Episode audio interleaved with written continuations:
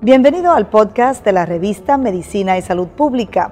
No se pierda nuestra entrevista exclusiva con los médicos y expertos más relevantes para la medicina y la salud pública en Puerto Rico y el mundo. Si desea ver este podcast en vídeo, puede hacerlo en nuestro canal de YouTube Revista MSP.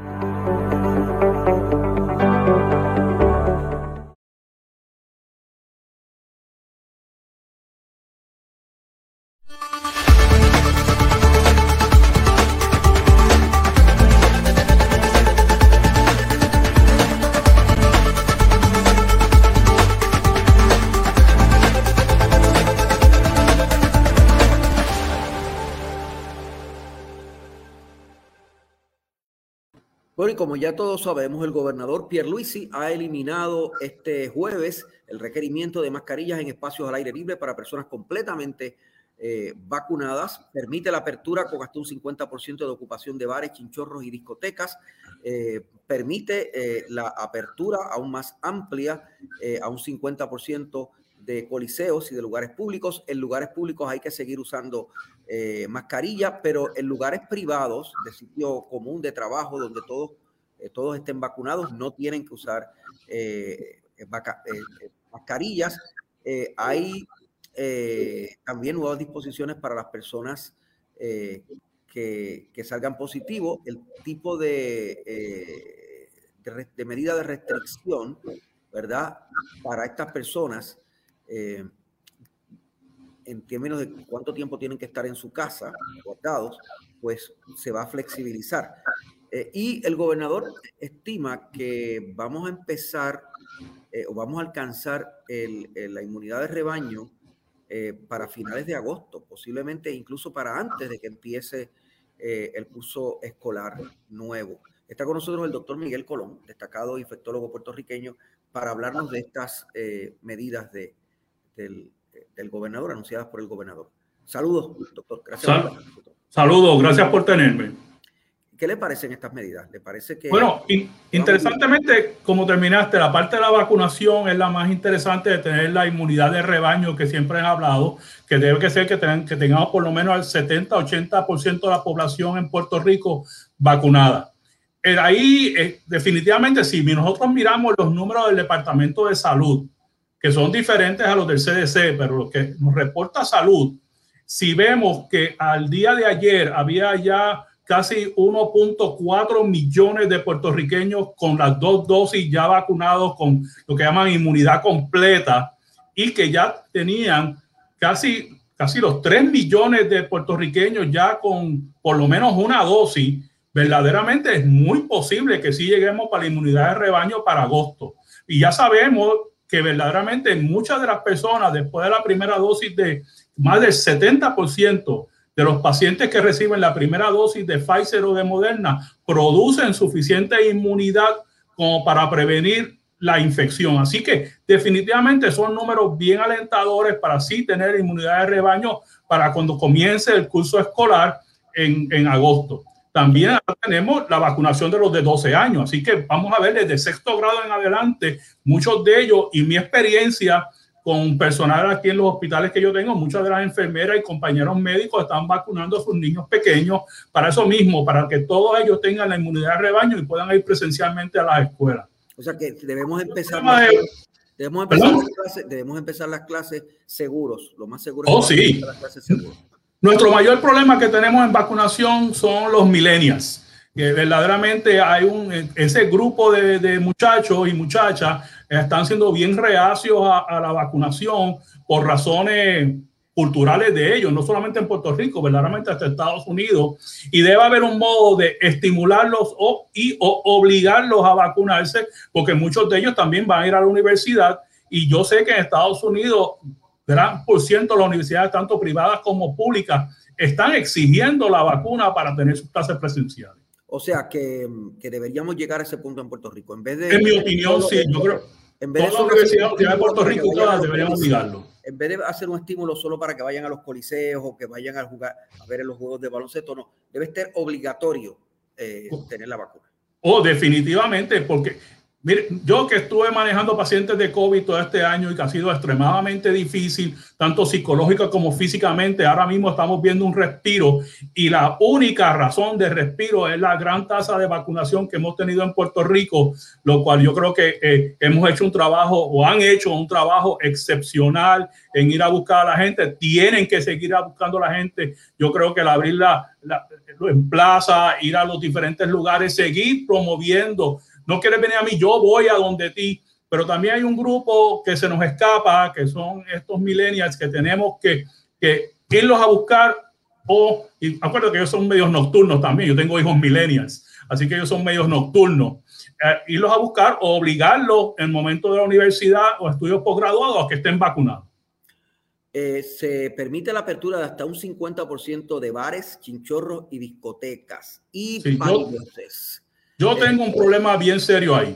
Tengo un problema bien serio porque, como estoy diciendo, los millennials, que son los que ya mayormente van a bares, discotecas, chinchorros, es el grupo de vacunación más baja que tenemos. Así que eso podría ser un evento de, de super riesgo si si aglomeramos en un lugar cerrado, en una barra o una discoteca, a muchas personas que no estén vacunadas, venga alguien asintomático que sabemos que son extremadamente infecciosos y me infecten allí un grupo grande de personas. La, la única diferencia es que ya sabemos que los pacientes vacunados, vacunados que se infectan, les da extremadamente leve. Y eso debe ser otro estímulo más para vacunación. Verdaderamente son muy pocas muertes que hemos visto, pero muy pocas muertes que hemos visto en pacientes vacunados que le ha dado COVID.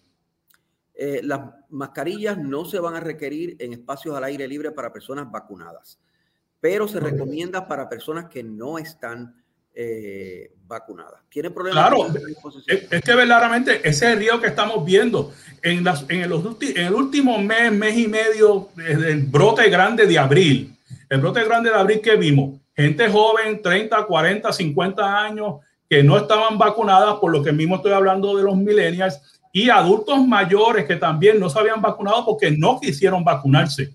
Yo, en mi práctica, que es bastante activa en mi hospital, este, yo no vi ni un solo paciente vacunado hospitalizado. Sí sé de compañeros médicos y enfermeras que vacunados que se infectaron en su residencia que lo trajo uno de sus hijos millennials y los infectó a los padres, pero les dio un síndrome catarral 48 a 72 horas y ya estaban todos como si nada hubiese pasado. Así que sabemos de la protección, no solamente para que no te infectes de la vacuna, sino para la protección de mortalidad, de mortalidad gracias a la vacuna. Un 75% de la ocupación máxima de la capacidad total de del lugar en operaciones privadas que atiendan público va a ser permitido. Eso incluye restaurantes.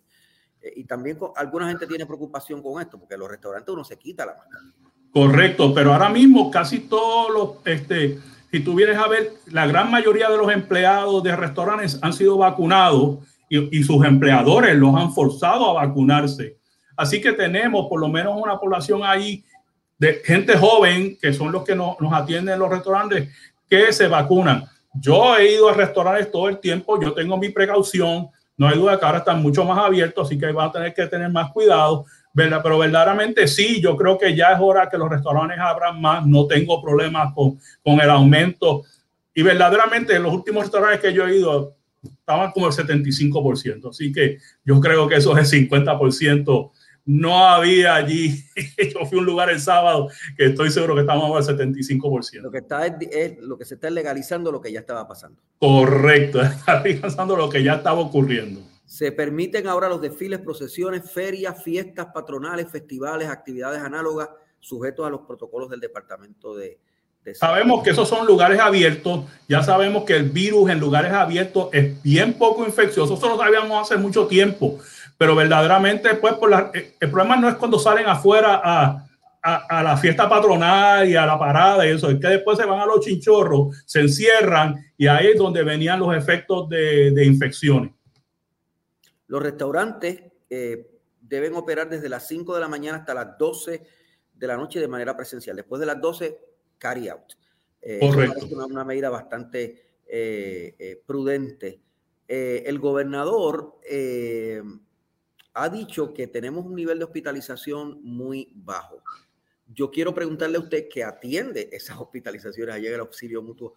Eh, no solamente ha bajado la cantidad, sino la intensidad de los, de los síntomas. ¿Cómo usted ha visto la cosa en las últimas semanas? No, definitivamente. Con el brote que tuvimos, el último repunte que tuvimos en abril, yo estaba promediando 15 pacientes de COVID en mi censo. Y, y, y varios de ellos en intensivo, varios de ellos malos. Tuve varias muertes de gente joven que no lo había visto en la primer pico alto grande ni de julio ni el segundo pico de noviembre. En este pico de abril vi gente joven que falleció, muy triste, no estaba, yo no estaba acostumbrado a eso. Este, y verdaderamente bajó, bajó al nivel que yo llevo dos semanas que yo no tengo absolutamente ningún paciente infectado con COVID. En nuestro hospital lo que hay es un solo paciente en el ward de COVID en este momento y un paciente en la unidad intensivo. Así que estamos en nuestros números más bajos cuando nosotros promediamos números estratosféricos de pacientes de COVID. Bueno, tenemos preguntas del público.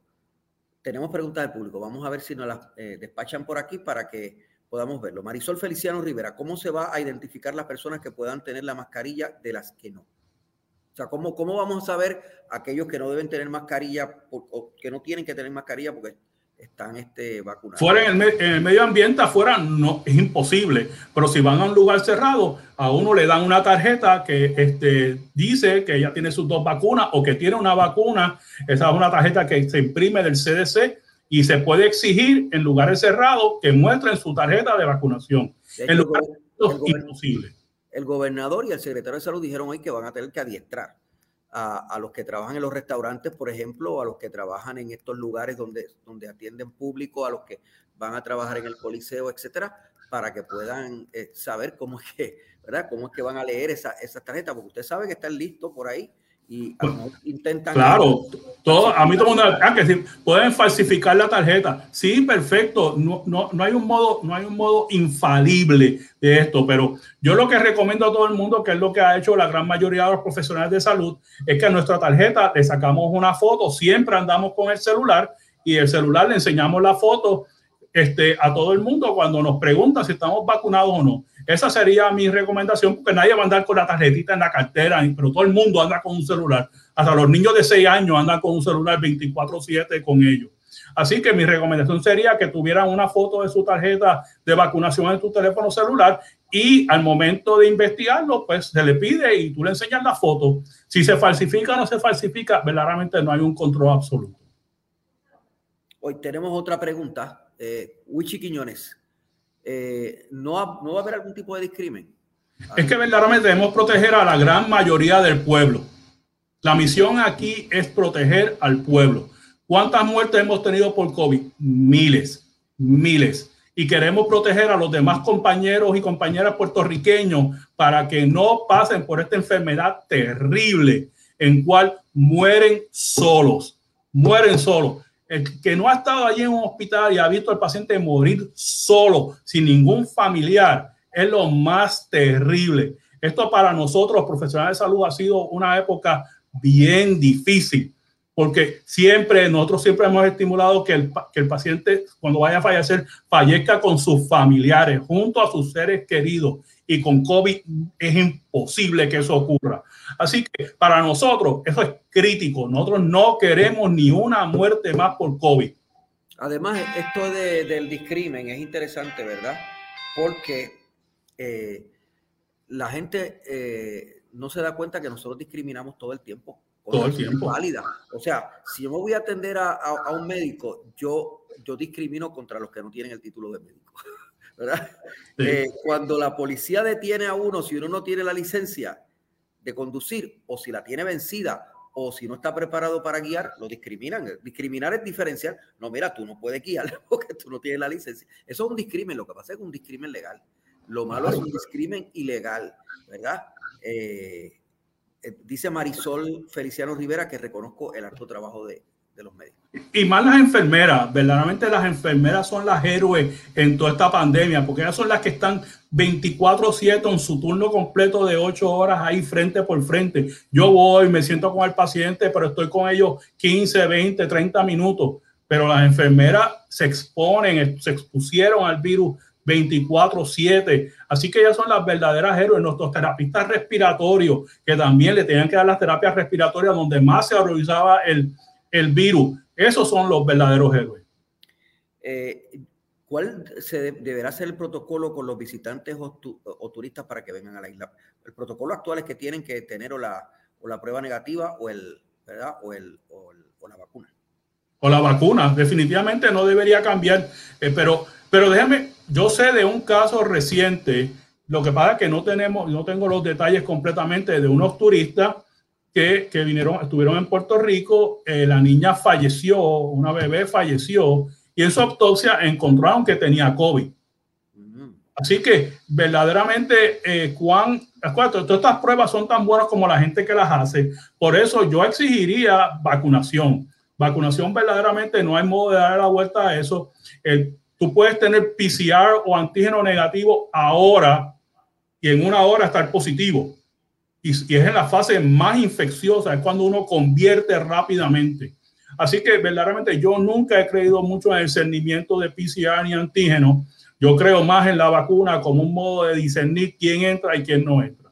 ¿Cuántas?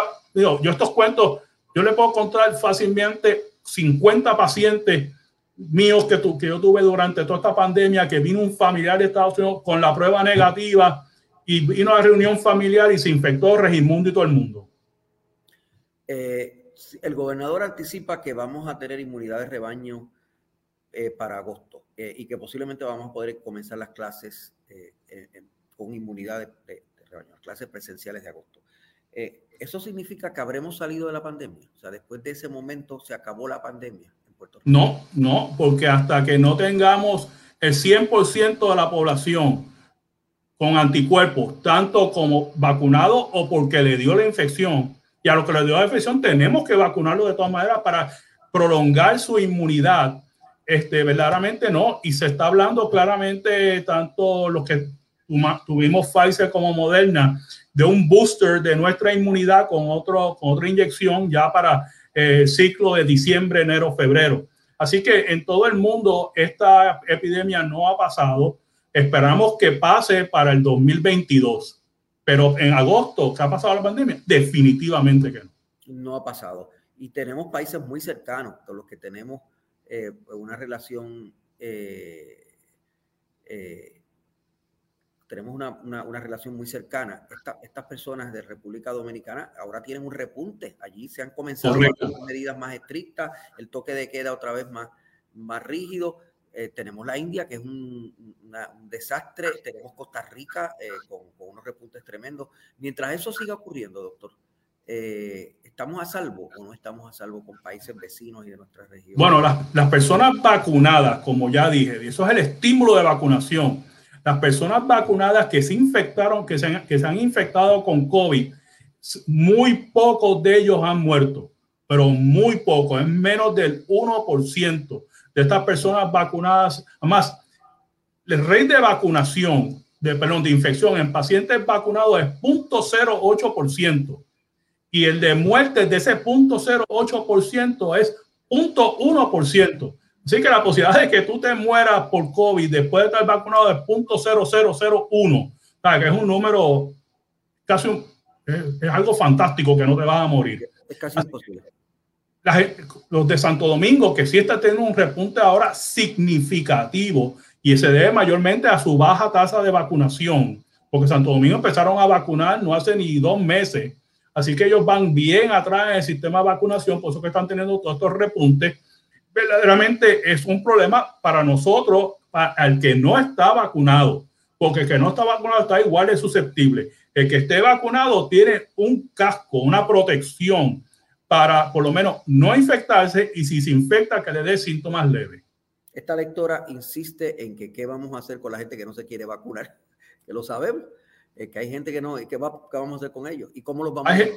Hay gente que no se va a vacunar porque tiene creencias religiosas o tiene algún tipo, eso nos pasa con todas las vacunas, va a haber un grupo de ellos lo que nosotros queremos, lo que el plan de, inmunidad de rebaño a largo plazo y cuando tengamos por lo menos el 90% de la población vacunada, porque todos estamos seguros que al 100% no vamos a llegar.